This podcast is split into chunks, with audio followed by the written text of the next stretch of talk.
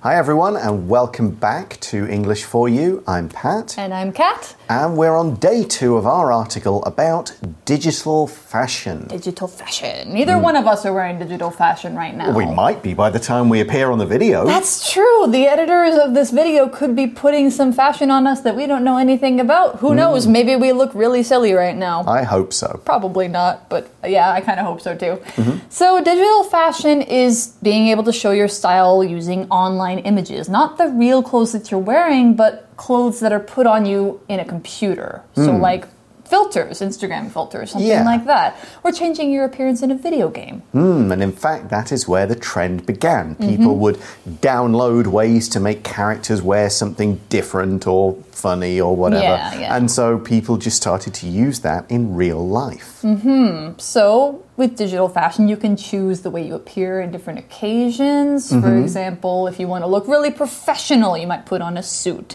for a Zoom meeting, something like that. or an in, uh, for informal video games or social media stuff, TikTok videos, you might be using informal clothes, cool stuff to, you know, match your whatever personal brand you're putting on social media. That's right. So, it's good for designers too. It's not just fun for users, but designers get to kind of exercise their creative mind hmm. because they can use materials or do things that you can't do in real life. Yeah, one that occurred to me just now was like these days people don't wear fur, right? It's Right. kind of it's not a nice thing. And making fake fur can, you know, cost a lot. yeah, but Yeah. digital fur would mean you can get the, the kind of the look, the style, without actually harming any animals. That's so, right, yeah. Yeah, it might be that digital fur is kind of going to get, get a comeback. But Mm-hmm. it's not just clothes, is it? No, it's not. I mean, it could be hats, it could be your shoes, it could be the jewelry that you wear on your body. So it could just be overall style. It can also be makeup, that sort of yeah. thing. Can, can it do hair? It probably can. Yeah, totally. Okay. Yeah. All right, cool. Let's learn more about digital fashion by reading through day two. Reading. Is digital fashion the next big thing? Digital fashion causes less harm to the environment. Some people always wear new outfits when posting pictures online, and then those outfits aren't worn again. Today, up to 10% of global carbon dioxide output comes from the fashion industry. Also, 300 million tons of plastic are produced globally every year and the fashion industry accounts for 20% of that. Digital fashion lets people post fashionable new outfits online without creating waste. Digital fashion also greatly lowers production costs and times. No longer must clothes be physically made before they are sold. The clothes also look tailored to the person, regardless of their body shape. Before digital fashion can truly catch on, though, it must face several challenges. One is the technology itself. Digital clothes need to look convincing and be as easy to use as real clothes in order to be appealing to most customers. Pricing is another bump in the road. Generally speaking, people don't place as much value on digital goods as they do on things they can actually touch. Time will tell what digital clothing will be worth and how big a market there is for it.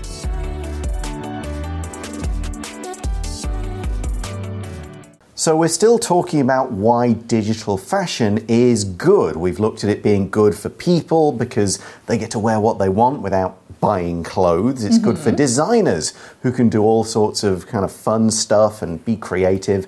And now we see digital fashion causes less harm to the environment. That is Okay? true. Of You think- course. Yeah, of course.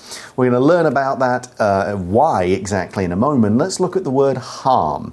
The word harm is the same as damage or injury. Now, injury you would tend to use about a person, a Yeah. body part. Harm works for both people and like suffering harm, but you could also harm somebody's chances. So it doesn't have to be something like real, something concrete. It could be something a little more conceptual, but it's the same as damage or injury. If you harm it, you make it worse, but you don't completely destroy it. Mm-hmm. So, for example, Larry fell off his bike, but luckily he didn't suffer any harm, That's meaning good. he wasn't hurt. Yeah, so if digital fashion causes less harm to the environment, that that means it doesn't hurt the earth as much hmm. as real fashion, which often takes a lot of resources, a lot of water, a lot of people, a lot of hmm. time to make, and can cost a lot by the mm-hmm. time it gets done. So the article says some people always wear new outfits when posting pictures online, and then those outfits aren't worn again. It hmm. happens all the time, especially for people whose job is social media. They can't wear the same thing twice. It's Yeah. pretty much like a no go. Okay, so what are they going to do with those clothes? I mean, hopefully Buy, they get throw 'em away. donated or something rather than dumped. But yeah. even just never mind getting rid of used clothes and what that does to the environment, mm-hmm. even creating them is bad. Yes. We see in the article today up to 10% of global carbon dioxide output comes from the fashion industry. Yeah. So we've got this kind of scientific looking here word, uh, carbon dioxide. You, a lot of people will just say CO2. You might be more familiar with that than the real name carbon dioxide. But it's a gas that we breathe out, uh, but it's a greenhouse gas. It also comes from cars, industries, animal Yeah, farming, factories. all sorts. And it causes climate change because it kind of gets into the atmosphere, Yeah. stays there, traps heat. There's too much of it. Hmm. Normally, normal amounts are okay, but there is too much CO2. There's too much carbon dioxide, and fashion pr- produces a lot of it. Mm-hmm. That has a great output of carbon dioxide. Output, as you can think, out and put is the amount of something that is produced by a person or thing. It's how much does this thing put out in the world. So the fashion industry puts out or has a big output of carbon dioxide. Yeah, what was it? About 10%. So, yeah, that's quite a lot if you consider how much there is. Mm. And that's not the only problem. The article says also 300 million tons of plastic are produced globally every year. And the fashion industry accounts for 20% of that. Wow. So, yeah, which is so 60 million tons of plastic if That's you do some yeah do a bit of simple math Yep. now we're talking about uh, 300 million or 60 million but we're measuring it in tons let's look at that word a ton t-o-n right now so, generally, when we're talking about tons, we mean metric tons, which is 1,000 kilograms. So, it's one, another one of those ways you can kind of scale things up. It, it takes a lot of effort to say 10, 100,000 million kilograms when you could just say like a thousand tons, something like that.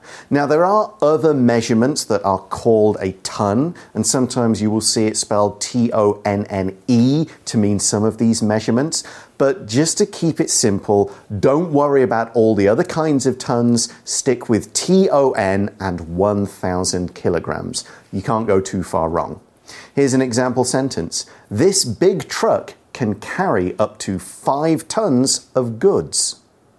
So we saw that the fashion industry makes up uh, 10% of 20, yeah, of of, carbon- plastic. Oh, I was saying 10% of carbon carbon, dioxide, and 20 and of plastic. Yeah. That's a lot. Yeah, and that's what it accounts for. So, account for is this phrase we saw when you say the fashion industry accounts for 20% of plastic waste. Mm-hmm. It means it's the cause of it. It's the form, it's to form or use or produce a certain amount or part of a group of people or things. So, the, the 20% is what the fashion industry accounts for. Yeah, you might say, of all my, you know, the money I spend every month, my rent accounts for 25%. It Yes. makes up 25%, or it takes that from the total. Right. Okay, so let's keep going and learn more about uh, how digital fashion can help with these problems. It says digital fashion lets people post fashionable new outfits online without creating waste. Okay, now we've been talking about trends and fashions and stuff like that. We have used the word fashionable, I think, in our conversations. This is the first time it appears in the article. Fashionable, of course, means currently in fashion. Yes. It's currently popular with many people. And when we say it, we imply it's not going to be something that's permanent. It will go in and out of fashion, it'll maybe come back mm-hmm. again in a couple of decades. Yeah. that sort of thing. So I might say around 10 or 12 years ago, glasses without glass in them were fashionable in Taiwan. I used to see them everywhere. I don't see them now. They were also fashionable in the US Oh, because okay. I had a pair of those. Okay, When I was in my 20s and you know everybody was like glasses are cute, but look, you could put your finger through them. So, you know. Mm-hmm. Yeah, it was, definitely. it was fashionable for a while. Yeah.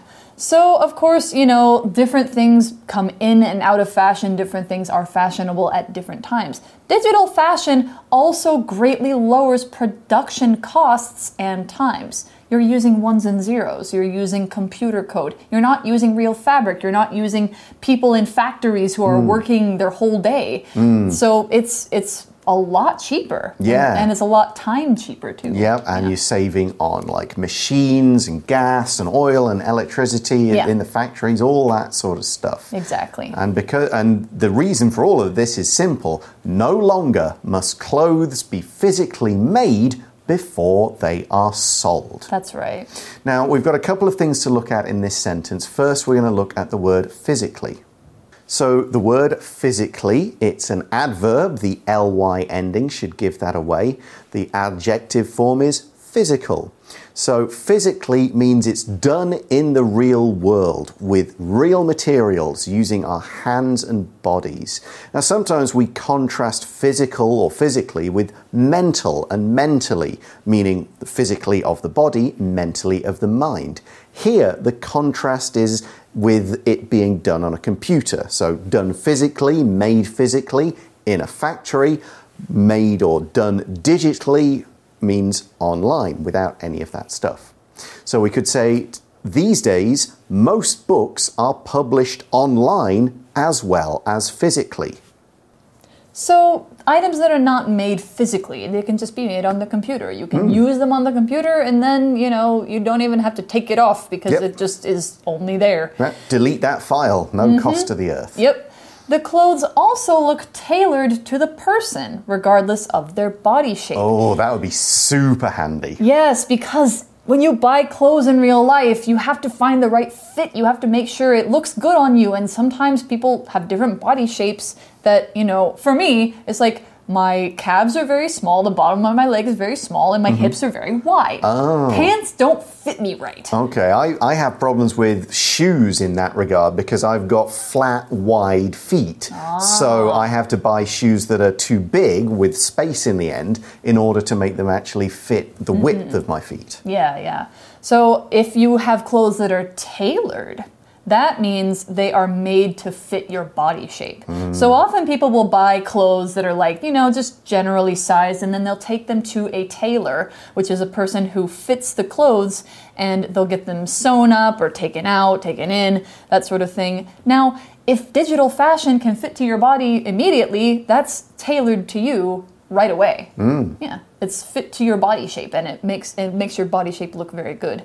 So, for an example, you could say Adam wants this shirt tailored for him because it's a little too big right now. Mm, I remember going to uh, in Tha- in Thailand. We went to a tailor's, and some people yeah? I know, yeah, they were getting measured. They wanted to buy sort of three fancy dinner shirts, that kind of thing. When you buy formal clothes, you almost always like use a tailor. Yeah, I, I have somewhere back in the UK, I have a wedding suit that I was using for quite a lot of weddings hmm. that was tailored for me, and I could choose the colours and the accessories. Yeah. Sadly, it may not fit anymore because I had it done when I was like 26 rather than 41. So it's been could have it 15 taken out or taken- Yeah, that I could again. I'd have to get it tailored again. Yes. Now, that sentence also used the phrase regardless of.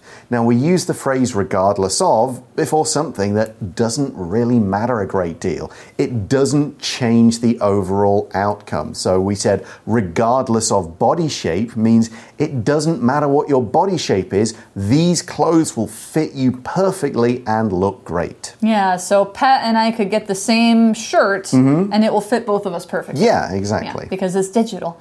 So the article says you know, we've talked about the the good things about mm-hmm. digital fashion, and now we're talking about what's it going to look like into the future. Mm. So before digital fashion can truly catch on, though, it must face several challenges.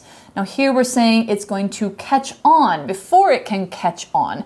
Catch on is a phrasal verb that means to become popular. So it's starting to become popular, but it's not like a normal thing yet. It's sort of still very new. People are finding it like, ooh, interesting, that's exciting. Not everybody does it. If it catches on, that means it becomes more normal, more people are doing it. Yeah, and you will start to have like digital fashion shows and Yes. digital fashion week in Milan and Paris and London and Yeah. New York and so mm-hmm. on. So, what, what has digital fashion got to do to get that level of popularity? What are these challenges it has to face or overcome? Well, one is the technology itself, one Mm-hmm. meaning one of the challenges. Yes.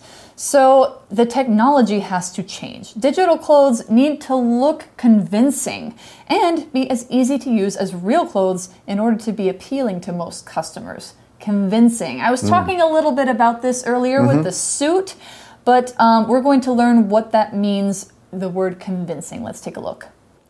When something is convincing, this adjective means that it's able to get somebody to believe that something is true or something is sure, or something is certain. So if I try to convince you of something, it means I'm trying to get you to believe me. I'm trying to get you on my side.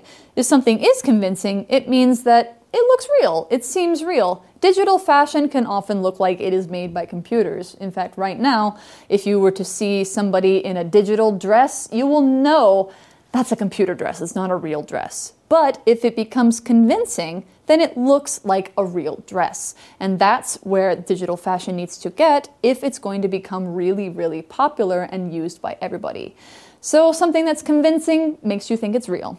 An example sentence Your argument for buying this car isn't very convincing. That basically means you don't have a very good reason for buying this car. Okay, so technology is one problem. It's got to get better. It's got to look absolutely real, or Yeah. people won't take it quite as seriously. It'll That's just right. stay as being a bit of fun Yeah. rather than a real fashion statement. Yeah, I can imagine going into a Zoom interview with somebody and they're wearing a digital suit, and you can tell it's a digital suit, and you're like, oh, that looks bad. Yeah. Yeah. I mean, at least they dressed up rather than wearing like a digital t shirt, but I guess. still. Okay, but that's not the only issue that digital fashion has got to face. Hmm. The article says pricing is another bump in the road. Mm-hmm. This is quite a cool idiom here a bump in the road. Imagine a real road. If there was a bump in it, it's the sort of thing that would slow you down. Mm-hmm. It could even damage your car if you hit it too fast. You're going to either have to like go slowly or go around it or maybe stop and think, oh, do we go that way? There's a bump in the road. So the idiom means it's a problem, it's a challenge, it's an obstacle of some kind that's going to make things slow down. So pricing is a bump in the road means pricing is a problem, pricing is a difficulty we've got to sort out. That's right. So they go over the bump and then it's all smooth. Hmm. But before that, you know, we got to talk about pricing. Generally speaking, people don't place as much value on digital goods as they do on things they can actually touch. That is true. You know, a, a shirt that you would pay a lot of money for in real life, you wouldn't pay a lot of money for it in a computer. Hmm. So, generally speaking, we saw this phrase. It means for most people, usually, normally, in most cases. We're talking about what most people would say. Not everyone, but most people. Yeah, I go back to the example I used earlier about digital books. If you go onto Amazon, it's generally cheaper to buy a Kindle ebook than it is to buy the real actual paper book. I wonder how much of that is because of the material cost and hmm. how much is just because of peop what people will pay.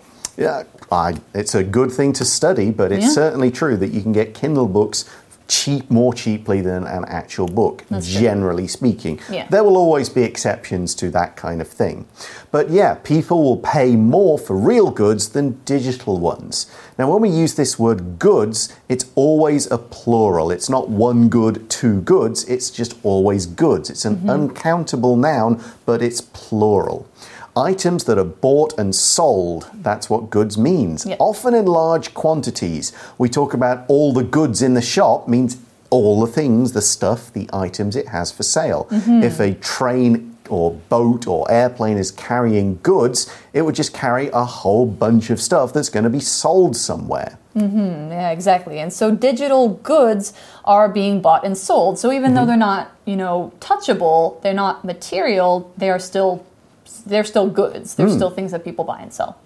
Time will tell what digital clothing will be worth and how big a market there is for it. Time will tell. This phrase is kind of a way for us to say, we don't know yet, but you know, give it some time and mm-hmm. let time go on and we will see what happens. Time Yeah. will tell. Yeah, NFTs kind of became, you know, pretty big and, And then worth money. And now they're not. starting to go down again. Yeah. So, will that happen to digital fashion? We'll have to wait and see. Yeah. But that's the end of our article, and it's time now for our For You Chat question. Mm-hmm. For you chat. So, today's question is Do you consider the environment when buying something? Why or why not? For me, the answer is of course I do. Mm-hmm. Like, that's one of my main things. I, you know, I'm not a perfect. Perf- person when it comes to buying stuff there's Mm-hmm. Yep. no ethical cons- uh, there's no ethical consumerism under capitalism or whatever that is um, but I try and look and see where something was made, what it's made of, you know, where did it come from, that sort of thing. Yeah, try and do at least a little bit of research. Yeah, I, I certainly try in terms of looking at the packaging and thinking, like, how much packaging has this thing got? Yeah. You can kind of see that in a supermarket. Like, this thing's wrapped up in all kinds of plastic and bad stuff, Yeah. and this one isn't. Well, maybe I'll buy the other one. Yeah. You know, will I buy organic food and vegetables? Yes, I mm-hmm. will try to. I think. Yeah. that's generally a better idea. Or like cage free eggs. Or, Yeah, that sort of thing. So with clothes, uh, um, I, I have to be honest, I don't say it's something that I think a great deal about, except for the fact that I very rarely buy that many new clothes. Yeah, I'm kind of the same way. I like to buy things that will last a long time and Yes. that will look good beyond just a trend. Yes, I'm certainly not going to buy stuff. Oh, I got to get one of those. It's cool right now. But Mm. that's less to do with me and caring about the environment, more about me just not caring about fashion. It's practical. So it, you know, it does work for the environment, but I'll confess that's not my main reason. It's- I'm not spending money on stuff I'm only going to wear once. That's true. Yeah, so it's just in this case, it's a happy union. Hmm. But that's all the time we have for today. Thanks for watching, everybody. For English for You, I'm Pat, And I'm Kat. and we'll talk to you again soon. Bye bye. Bye. Vocabulary Review Harm. Typhoons can be very windy and dangerous, so stay inside to keep yourself away from harm. Ton. The whale was so big, it must have weighed more than 200 tons. Fashionable. Everyone thinks that Liz is very fashionable.